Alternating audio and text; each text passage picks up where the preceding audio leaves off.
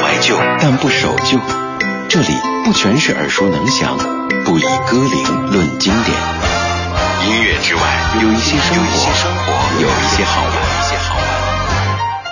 理智的不老歌，不只是一档老歌节目。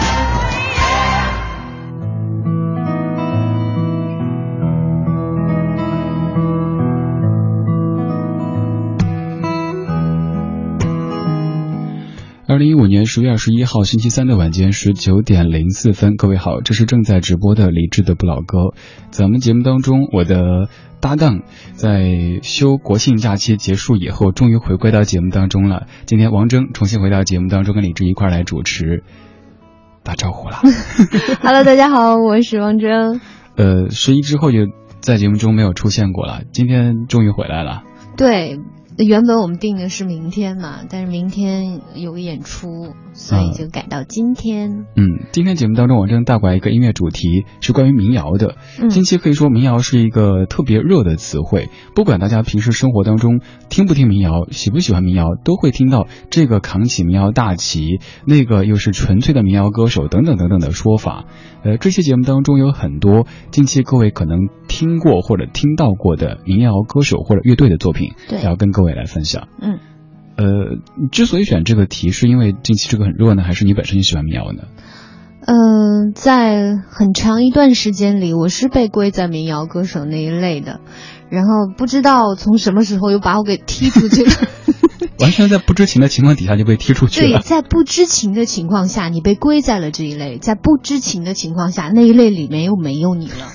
然后呢，就有有一些一开始有一些惶恐，后来有一些失落，然后特别想跟大家探讨一下这样的问题，就是。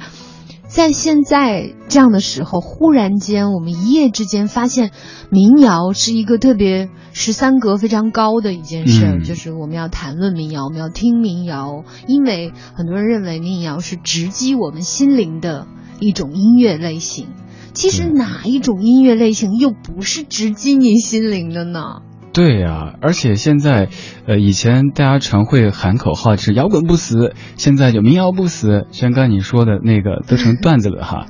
对，就有一个朋友他他发的他他在朋友圈发的就是摇滚不死，什么民谣朋克不死啊，民谣不死啊，那什么死了呢？有一个朋友给他回了一条，就是难听死了。第一个回复就是难听死了。其实无论是什么样的。音乐形式其实形式重要吗？形式不重要。嗯，要有好的创作，要有认真的对待音乐的这样的一个耐心和和你所有的情感。我听什么真的不重要。嗯，类型可能归的有时候没有必要太那么，比如说我坚持我我这辈子就是只听摇滚的，我就爱民谣的，这谁能办到？你听到别的歌不是这个类型的，您不会喜欢。而现在可能像你刚刚提到的。呃，有那么一小部分人哈，可能把平时我听民谣变成了一种标榜。对，就是很多人都会说啊，我不希望我我热爱的民谣歌手忽然间一夜之间他就成名了，然后他就被大众所知了，那么他就不是纯粹的民谣歌手了。怎么会呢？如果他真的一夜之间他被大众所知了，他有了更多的收入，他有了更好的收入，他把这。大量的好的收入投入到他的音乐制作当中，你只能收获到更好的音乐。对，其实我曾经有过这样的心态，就是自己特别特别钟爱的歌手，一方面又希望他被更多人听到，另一方面害怕，觉得好像他就不再属于我私人。但现在年纪大了以后，觉得嗨，这种占有欲其实显得挺狭隘的。对，除非就是说，比如说，如果真的有一天大妈们喜欢用我的歌来跳舞了。那其实，你你又能说是什么不好吗？的确是有点不太好。我在我在脑补，随便挑一首歌，我们都是好孩子。没有，你加一个节奏进去啊。这还是可行的。噔起噔起噔起噔起噔起就可以唱。呃，总而言之，音乐这个东西哈，咱们从类型上可能要做专业的一个划分，但是在听音乐的时候，没有必要非得把每某一种音乐类型抬得非常非常高到神坛，又没有必要特别去鄙视某一些音乐的类型。我们今天各位共同探讨一下，您觉得什么才是民谣？您觉得在我们的华语歌坛当中，哪些歌手他是民谣歌手？参与节目，你认为王铮是不是民谣歌手？这个可能你自己都没法回答。对。然后，如果您呃来参与节目的互动，就有机会这个周末请您去听民谣。程璧加赵赵，这个周六的晚上在五棵松那边的这个会员空间演唱会，咱们节目当中为您送票，您来说说民谣，就有机会请您去现场听民谣。这两位现在算是一个呃比较热门的民谣歌手了啊。我们先来放一首歌，这首歌也是近期的一个非常热门的民谣乐队，好妹妹。对。这是一首嗯大家都耳熟能详的歌，对，歌曲本身就已经大家从小听到的，然后他们翻唱了之后，这首歌居然成了他们的代表作。嗯，听好妹妹乐队的《青城山下白素贞》。青城山下白素贞，洞中千年修此身。啊。勤修苦练来得到，脱胎换骨变成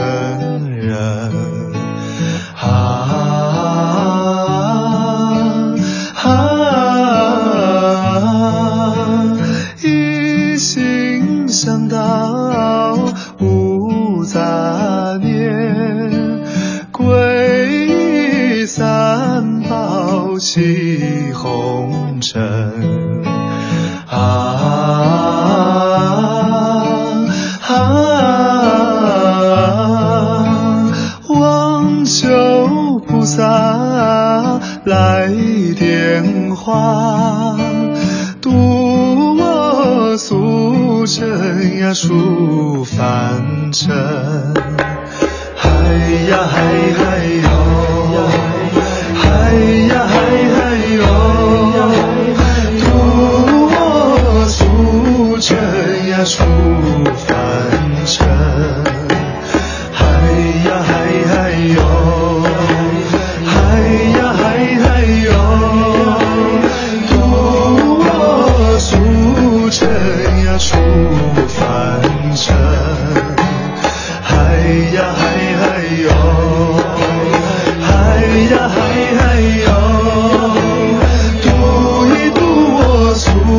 俗尘呀出凡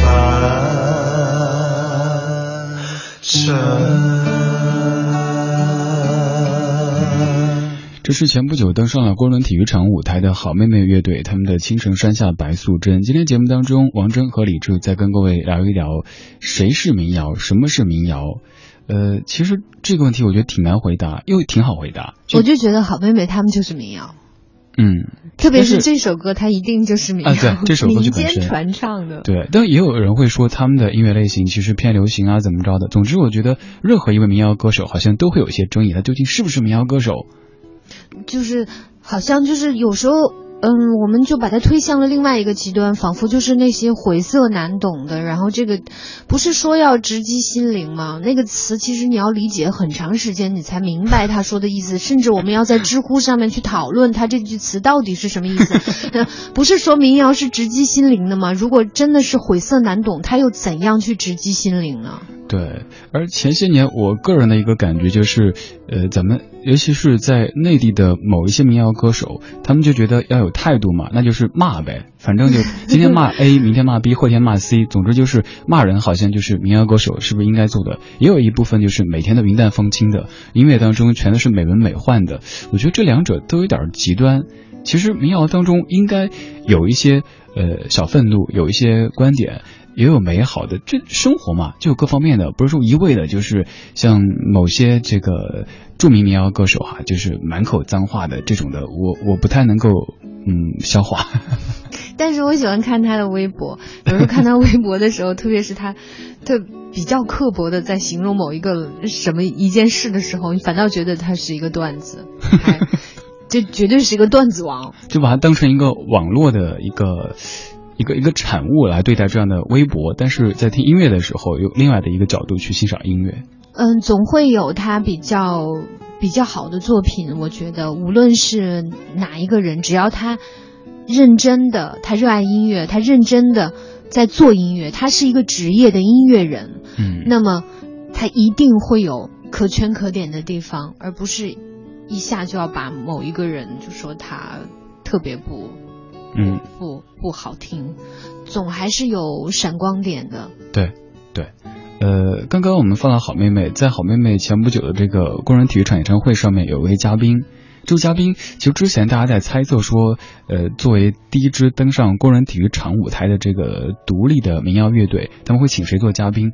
后来请的陈粒。可能对于呃更广泛的大众来说哈，陈粒这个名字稍显陌生，但是至于这样的一个小圈子来说，陈粒绝对是一个超级巨星了。对，嗯，我听说当天我没去嘛，我听说他刚一上台，满场喊老公。我在场，当时也是有点有点被吓到了，然后同时也感慨说，的确自己可能年纪已经不再像当年那样子，就能够我特别的理解尊重，但是可能自己内心哈觉得哇。这样子啊，就会这样的一个感慨了。可能对于很多就是收音机前的听众，可能觉得哦，陈粒这个名字仿佛不是很熟悉，但是他的那首歌，你应该或多或少都有听过。嗯，那首歌叫《奇妙能力歌》。呃，虽然说可能录音方面不是特别特别的那个那个那个什么，但是质朴的一个 demo，嗯，很质朴的 demo，但是也是流传度很广的、很受欢迎的一首歌。来自于陈粒《奇妙能力歌》。今天节目当中，王铮和李志跟您聊一聊，究竟什么是民谣，谁是民谣？我看过沙漠下暴雨，看过大海亲吻鲨鱼，看过黄昏追逐黎明，没看过你。我知道美丽会老去。生命之外还有生命，我知道风里有诗句，不知道你。我听过荒芜变成热闹，听过尘埃掩埋城堡，听过天空拒绝飞鸟，没听过你。我明白眼前都是气泡，安静的才是苦口良药。明白什么才让我骄傲，不明白你。我拒绝更好更圆的月亮，拒绝未知的疯狂，拒绝声色的张扬。不拒绝你，我变成荒凉的景象，变成无所谓的模样，变成透明的高墙，没能变成你。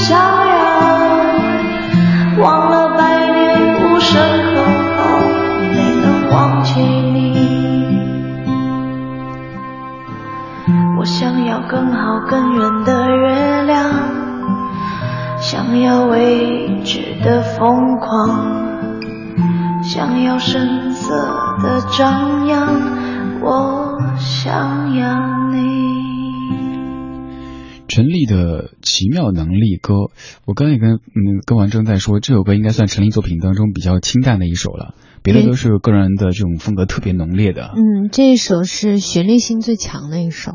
嗯，陈粒，我其实之前还没有特别关注她火起来这个痕迹，就突然有天发现，哇，陈粒这么红啊，人气这么高，好像现在真的是网络是一个特别大的阵地，他们可能不用签公司，甚至于不用发实体的唱片，就能够自己就是一个自媒体，对，就能拥有很多的粉丝，而且呃，开演唱会啊，什么都成为了可能。对，就一夜之间，忽然间。就世界就变这样了。对，那天就在工体现场听到陈丽上场的时候，底下的这个欢呼以及这个吼叫，发现哇，真的人气很高啊。对，而且据说是去现场的有一部分人也是冲陈丽去的。那好像近期演出不多嘛，所以大家就反而就是好像去看陈粒，哎，再认识好妹妹这样子来一个顺序了。嗯。呃，现在网络上也有很多这样的，就借助网络的力量，让自己的音乐被更多人捕捉到的音乐人。像刚才这首歌，大家也听得出来，可能和我们传统意义觉得唱片当中的歌曲比，它很质朴。但就是这样的一首质朴的歌曲，现在是陈粒的代表作。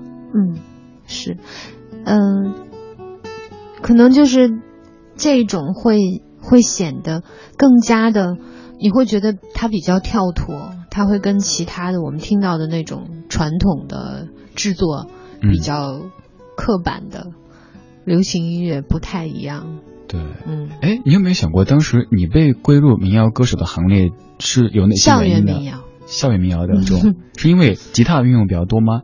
还是？嗯，不知道，可能是因为你唱的那些歌被大家归为校园民谣、校园类的民谣歌曲，比如。我们都是好孩子，比如想把我唱给你听，就是比较纯真的、嗯简单的这样的音乐，大家就会觉得，嗯，这可能就是民谣，校园民谣。对，就跟嗯，还是跟老狼叶培呀、高晓松那一代。嗯，这儿说出这个词条哈，这个网络词条对民谣的解释是说，民间流行的、富有民族色彩的歌曲称为民谣或者是民歌。其实这个也是很宽泛的一个一个内容。还有之前大家会说民谣是不是必须是哪哪些就流传了很久很久的音乐？但像这些刚刚放的这些，它可能诞生不久，它也是在民间流传的。因为我们这些年变化太快了。其实要跟大家说什么是纯粹的、真正的我们国家的民谣，王洛宾。嗯，对。他的大部分的作品。在那遥远的地方啊，对的。对。什么大半城的姑娘？嗯，是。原来叫马车夫之之恋吧，还是什么？嗯，那个都是真正的民谣，在民间，然后被作曲家收集到了，在民间有一定的传唱度的一些小曲，然后被作曲家把它变成了一个完整的一首歌。嗯，这个东西就叫做民谣。那个是可能它的根更加的深一些的民谣，而现在随着时代的发展，有越来越多的年轻的音乐人在创作着、制作着我们现在这个时代的民谣，唱着我们现在的生活。所以，如果广义的分的话，我觉得今天我们讲的这些都应该算是民谣的。但是如果咱们要把它再归的狭隘一些，那可能就感觉他们好像年轻了一些。所以这个见仁见智，看各位怎么去看了。嗯，呃，再次告诉各位，来参与节目的互动，说说您眼中的民谣这两个字，就有机会获得本周六的晚上在五棵松的万事达中心这个这个这个会员空间举办的程璧加赵照的演唱会的门票两张。发送信息到微信公众平台“李志木子李山四志”这个账号就可以。方式很简单，打开微信，点右上角添加朋友，然后搜李志的名字，再发消息过来，就可以参与我们的互动啦。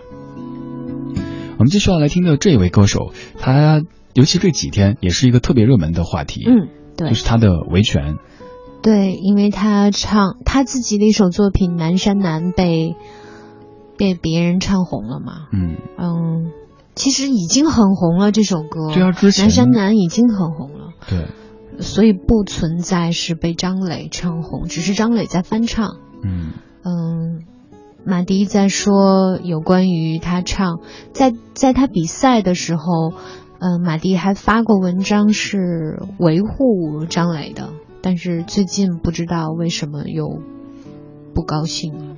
可能是演在在这个比赛里唱觉得 OK，但是如果之后的商业演出去演唱，就会不会有这样的一个心理的不同呢？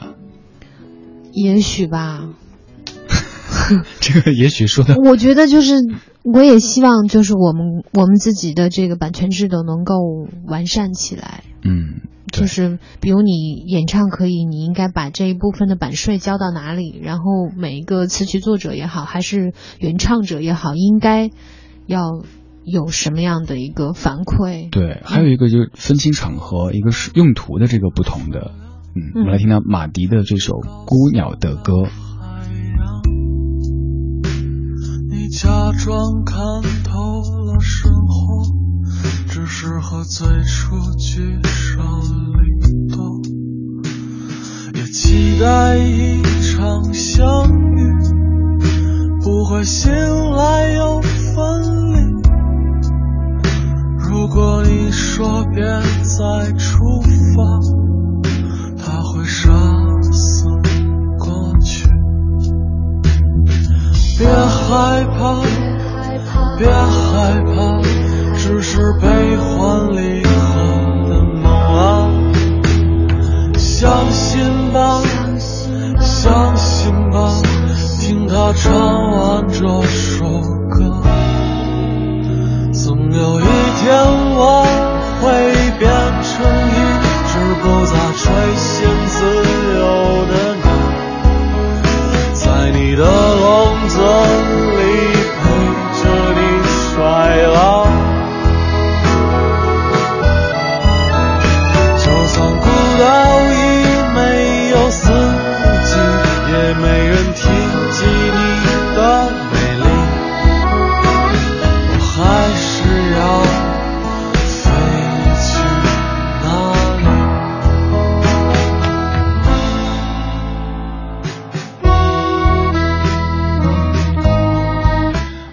孤鸟的歌，马迪的这个卷舌音是他的标签之一哈。嗯。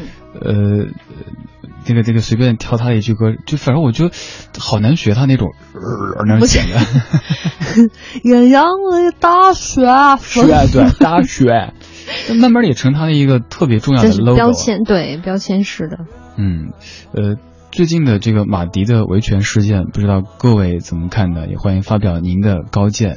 现在也在越来越多的选秀节目当中看到歌手们，可能大家觉得选特别流行的歌曲或者那些经典老歌已经不能够脱颖而出了，那就走民谣的路线。所以很多的年轻歌手们选择唱一些民谣歌曲。因为你想，就是因为特别是在那样的场合，大家都在比我唱的有多高，我唱的有多，我的声音有多宽，我的声音有多特别，我的声音是黑人的声音啊，就是这样的。然后忽然间来了一个好好唱歌的，坐下来安安静静的把一首一首歌唱完，更容易跳出来了。对。所以瞬间你会你会觉得他啊，真的直击心灵了。对，所以我觉得这其实也是一件好事儿，让更多人去关注到这样的一种简单质朴的音乐类型。对，嗯，我们在上半小时准备的最后一首是邵一贝的一首歌，也很有意思的一首歌，当年网络上也是在疯转的一首。大概有十几年了吧？有十年了吗？没没，几年时间，几年时间。没有吧？我怎么觉得有十年了？大龄文艺女青年之歌，咱们来听一小段啊。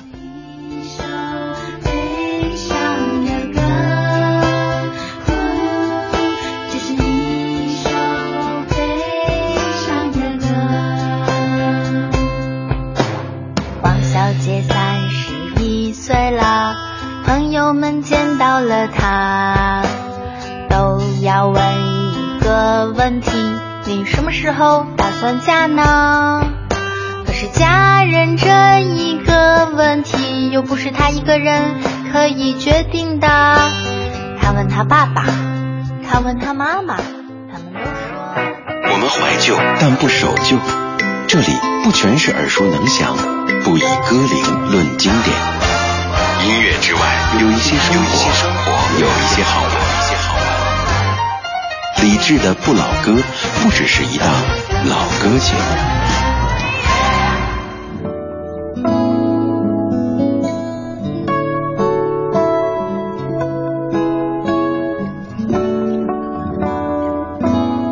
十九点三十三分，感谢各位在半年广告时间之后，继续把收音机停在 FM 一零六点六，这里是中央人民广播电台文艺之声，李志的不老歌。今天节目当中，歌手王铮和李志一块来主持，带过来的这个主题是关于民谣的。呃，在上半小时最后那一点点播出去的歌曲，上一辈的歌，后来我们讨论之后回忆之后，确实已经快十年时间了哈。嗯，我记得应该是二零零六年左右。嗯，当时也是在网络上。对，是他弹吉他唱的一个，因为大家都在旁边笑的一个版。对，而且这首歌后来也有一个维权事件，就是，呃，应该是朱丹那个当时还在浙江卫视在演唱，然后之后，其实我觉得现在有这样的事件越来越多，也是个好事儿，就大家对于版权更加的重视了。是。嗯，不管是民谣还是其他类型的音乐，大家更加的重视它的创作者、它的原唱者，这些是好事，而不是说，呃，之前的很多人的这种惯惯性思维，就是我帮你唱是帮你推红了呀，什么什么，这这种就觉得这些直击人心灵的音乐，它不是凭空出来的，它是作曲家这一个作者用心血。写出来的，所以其实对每一位作者的尊重是必须的。对，这种我之所以感同身受，是因为之前遇到过，就是呃网络上的那些播客节目就被某些嗯这个有台吧拿去播放，然后去联系的时候特别颐指气使的说，帮你都推广了呀，你这样可以让更多人听到你啊，那不过就是了呗。我当时所以就很能体会音乐人们去维权的时候，对方这样的一副姿态，我把你推的更多人知道了呀，你应该感谢我呀。所以现在，呃，我们有更多的音乐人更加的注重这些，并且甚至用法律的手段去维护我们的合法权益，这点我觉得是值得大家都去。对，希望大家更多的人来关注、来尊重所有的词曲作者。对对。呃，听友七土说，呃，觉得马迪就应该维权，张磊不能够把南山南占为己有，就像当年旭日阳刚也不能够把汪峰的歌曲占为己有一样的。咱们在一些节目当中演唱是 OK，但是不能指着别人的歌去唱一辈子呀。嗯，其实民谣的真谛其实在于创作，创作对，嗯，所以今天节目中选啊，这些基本每一位都是自己写的，对，这还全都是对。每一首都是，每一首都是。嗯，接下来这位他的空间距离离咱们稍稍远一点点，来自于中国台湾地区，徐佳莹。说到徐佳莹，大家可能会觉得，诶，她也算民谣歌手啊。但是她刚刚出道的时候，她刚刚开始写歌的时候，她真的是一个民谣歌手，特别是这一首，她的一个，嗯，怎么说，算她的成名作，嗯，也是他。一夜之间被大众所知的一个作品，也是我觉得非常非常有才华的一个作品，《身骑白马》。对，我认为就是一个民谣作品，而且还用了一段这个台湾地区的这个民歌在里边，所以我觉得他的戏好像是戏，就是戏曲，戏曲。对，当时他上节目的时候也说到过这一段，一晃呢，这首歌也也是好几岁了。对，徐佳莹身骑白马。谁跨不过，从来也不觉得错，自以为抓着痛就能往回忆里躲，偏只相信着受诅咒的水晶球，阻挡可能心动的理由。而你却靠近了，逼我们视线交错，原地不动。我向前走，突然在意这分钟，眼前黄沙弥漫了等候，耳边传来孱弱的呼救，追赶要我爱的不保留。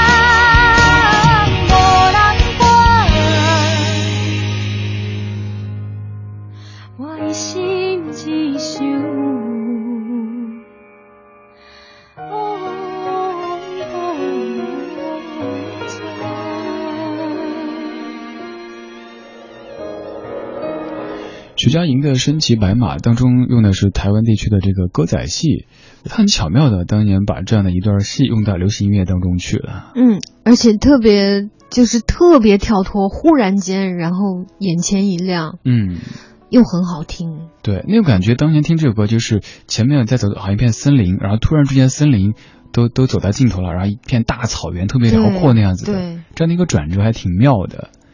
呃，然后夕阳如雪一片，嗯，对，那种景象一下子切换的，所以他在初期的时候其实是可以放入到民谣歌手这样一个类型当中去的。嗯，只是后来徐佳莹的这个路线可能公司层面吧，要就慢慢的就像我一样，就又 就说不清楚了吗？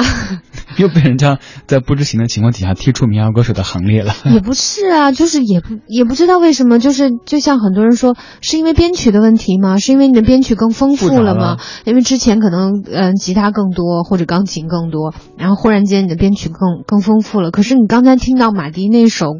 孤鸟的歌，它是电音呐、对啊，它前面是电音呐、但是你们也没有觉得它就不是民谣了。那为什么人家加了点小提琴、大提琴，你就觉得人家不不是民谣了？的确有听过人说，就觉得只要是抱一把吉他去弹唱的，那就是民谣。只要你加入一点别的乐器，比如说加了什么提琴啊、钢琴之类的啊，这个很西方了。对，他就是 他他你就他就不是了。后来又加了一个叫城市民谣，好复杂。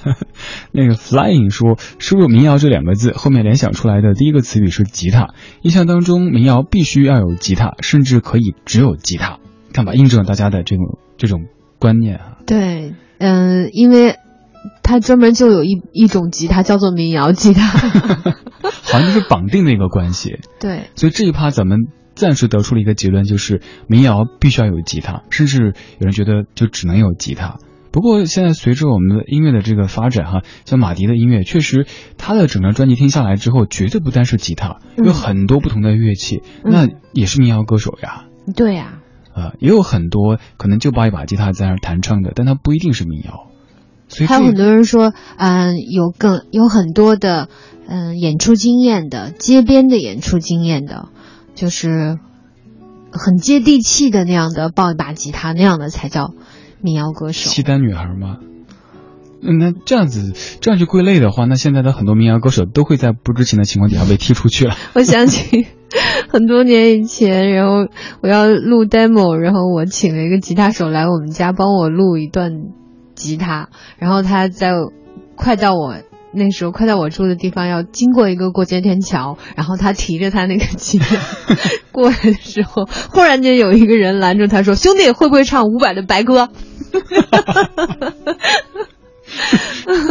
确实提着吉他经过那个过街的这个地道的时候，确实这种场景就很搭啊。嗯，他说我当时恨不得马上把这个地下收拾干净，把琴打开，然后给他唱一个，然后把我的琴盒摆在前面收一点钱。现在就应该唱汪峰老师，不对，现在汪峰都已经又过了那一趴了，现在应该去唱马迪的歌了。对，呃，大家可以关注一下，现在在这个过街天桥啊这地方的歌手们在唱哪些人的歌。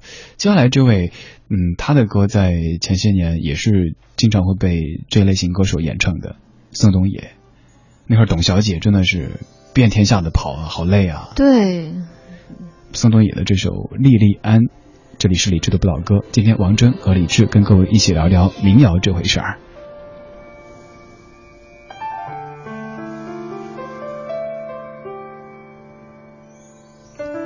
不对，切错了。接下来其实准备的应该是另外这一首。对呀、啊，我刚才跳过去了。我在看你在愣，我刚才跟你说今天身身体有点不舒服，所以整个人就飘的。对，李志在在犯咽喉炎。这这是小问题，更多的可能是，哎呀，比较疲乏。对对对，所以主要是大家都休长假，他又没有。就是自己强装淡定的上节目，但其实经常会走神，很不好意思哈。来听这首歌。很有意思的一首歌，马飞，两个科学家在吃面。又是我一个人吃的饭，碰见熟人打了个招呼，我进了家牛肉面。我说老板，来一个大碗的辣子多的，油泼棍棍面。老板说棍棍面完了，要不给你来个扯面。我钩子往下一坐。就再都没粘穿，板还嬉皮笑脸的给了我一根烟，我接过来一看，我啥歌气，居然是个贼版。我说老板，这都啥年代了，你咋还抽这呀？你先。老板说钱不好挣，能抽就不错了。像以前俺们在农村，抽的都是旱烟。钱不好挣，能抽就不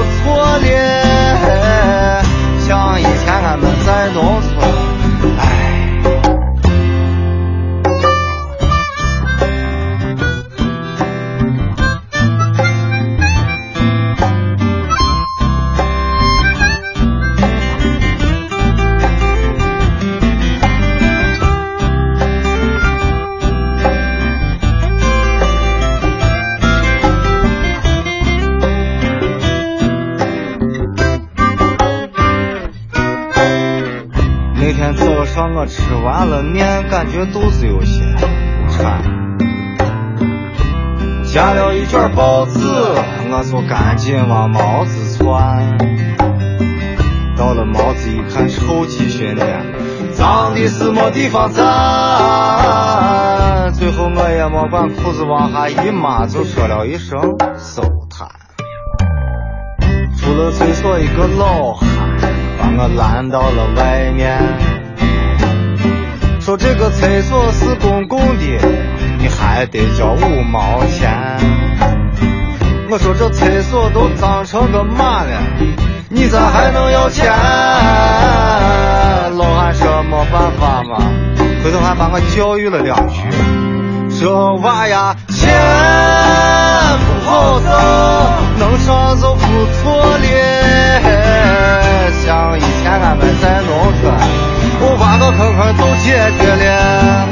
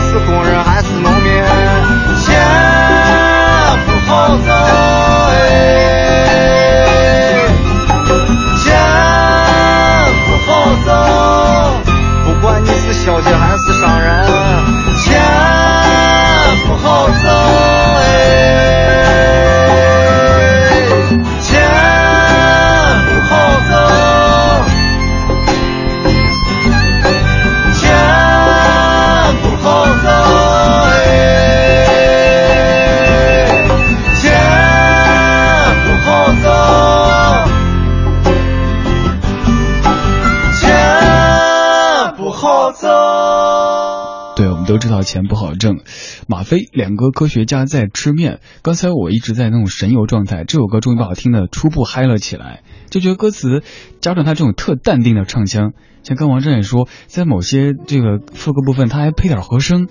对啊，他特别淡定的，然后在那种特别搞笑的歌词上面配了和声，然后每次我听到那儿，我就就笑的已经狂笑不止了。我觉得，嗯。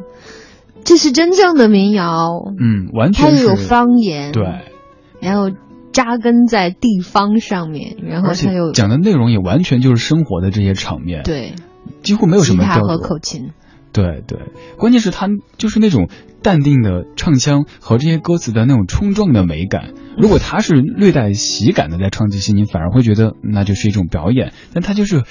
很淡定来唱这些很搞笑的歌词，这些画面大家应该能够听懂啊。刚才我就记得我刚刚发现，对，因为陕西话真的还是很好懂。嗯，我刚刚发现马飞的这张唱片，就当初就不应该学吉他，我就发给曹芳，然后就我就笑的都不行，我说给你听这首歌，然后然后曹芳就说我在创作期，你能不能给我听好？我在创作期，不要打扰我。就成这样的风格了。对。嗯，这个是，我觉得这个是特别纯粹的民谣。嗯嗯，完全根植于生活的。对，哎，呃，你现在讲西安话还溜吗？还行。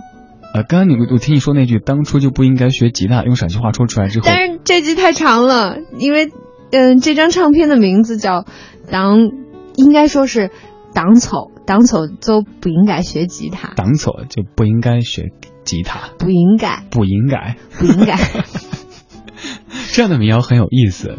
呃，在前一首徐佳莹的歌曲当中用了一些这个戏曲的元素，而这首歌就整首的用陕西话演唱。嗯其实我知道在西安当地还有好几支乐队以及歌手，他们就全部作品都用陕西话来唱的。对，对，这点也应该也是在咱们中国内地的乐坛当中比较特别的一支力量，全部用方言的。嗯对，西安的整个的文化氛围非常好，然后造就了一些很有力量的、很有质感的音乐人。然后有一些走出来了，有一些留在了当地，然后就包括有马飞，有包括有黑撒，嗯黑撒乐队。对，这是具有全国知名度的这个西安的歌手了。对，呃，我们继续要放到下一位，刚才已经被放了出来，又被关了进去。嗯，现在 宋胖子，对，现在真的把他 宋胖子很红，很红很红。前些年很多歌手，包括这个呃这个这个流浪歌手们啊，也都很喜欢唱董小姐之类的歌曲。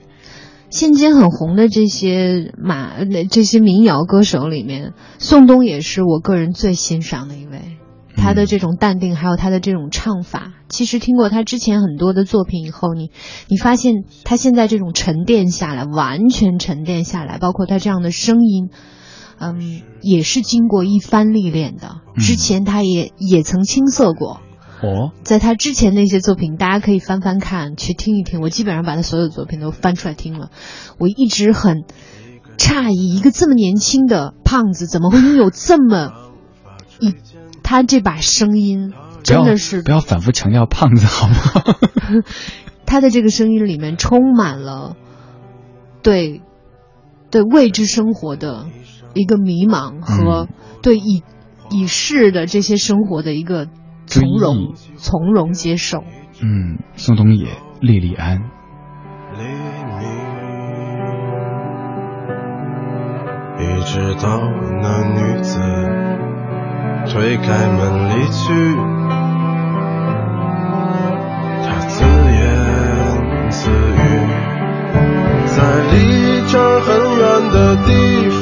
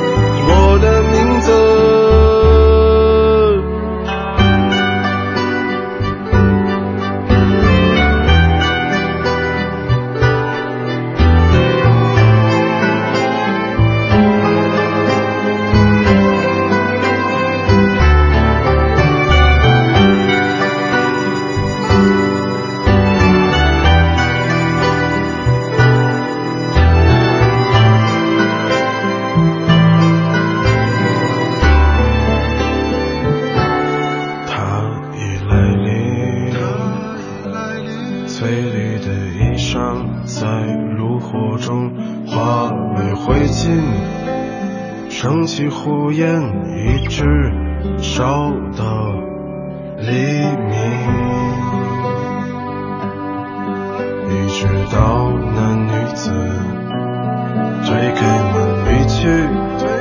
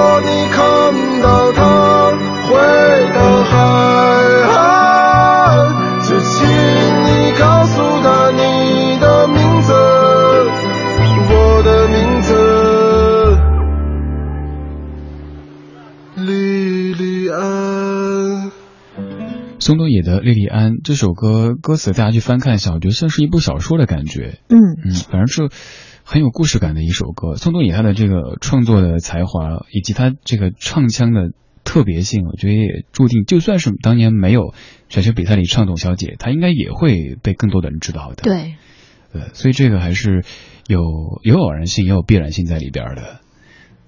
机会是留给 机会是留给有准备的人。真是这样子。嗯像今天放的这些民谣歌手，他们都可能因为各种各样的机会被更多的朋友注意到了，有的是因为选秀比赛里唱他们的歌，有的是因为网络上什么样一个契机，其实都是在之前经历了很长的准备和等待的。很长时间的蛰伏。对，真的是蛰伏。最后一首准备的是张悬《关于我爱你》。张悬是个特别有个性的姑娘，嗯，非常喜欢的一个一个女生，一个非常有才华的女生。嗯，特别艳羡她在演出的时候会在身边放一瓶啤酒，然后会跟台下的人干杯，这样的互动是让我艳羡不已的。因为我是滴酒不沾的人，我一旦有一点点酒精舞台上倒了。过敏不说，就是声音会不受控制。哦但是他能如此淡定，喝了还能唱，嗯，她的声音就像红酒一样的，很纯。对，嗯。好了，今天节目就是这小时节目就是这样子了，谢谢王铮的主持。稍后整点之后，我们继续第二个小时理智的不老歌。谢谢大家，拜拜。